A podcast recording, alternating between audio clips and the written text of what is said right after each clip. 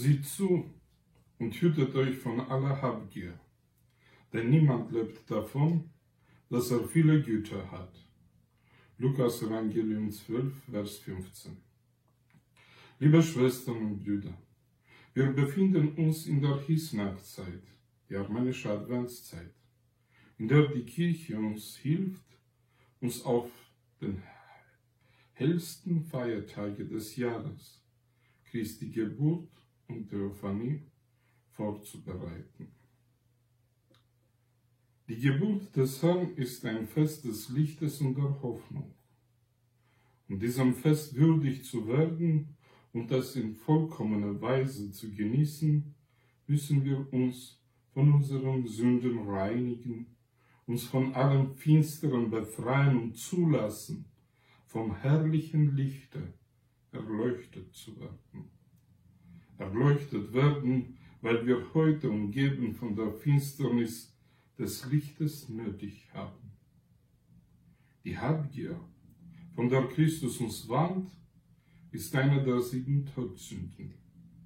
Die Kirchenväter sagen, dass Habgier den Geist und die Seele eines Menschen verfinstert, ihn vom Weg der Erlösung ablenkt und ihn dazu verleitet, Schätze und Reichtum in der vergänglichen Welt nicht im ewigen Himmelreich anzuhäufen.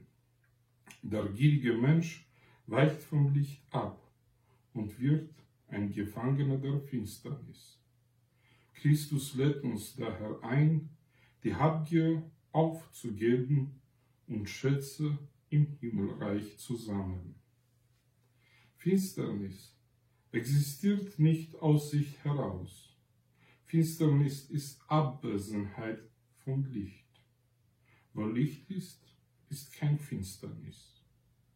Christus ist nicht König der Finsternis, sondern der König des Lichtes. Die ganze Bibel, die ganze kirchliche Tradition, die ganze Geschichte der Menschheit berichtet uns davon. Simeon der Greise fasst alles mit einem Satz zusammen. Als er das Jesuskind in den Armen der Jungfrau Maria sieht. Nun lässt du, Herr, deinen Knecht, wie du gesagt hast, in Frieden scheiden. Denn meine Augen haben das Heil gesehen, das du vor allen Völkern bereitet hast. Ein Licht, das die Heiden erleuchtet und Herrlichkeit für dein Volk Israel.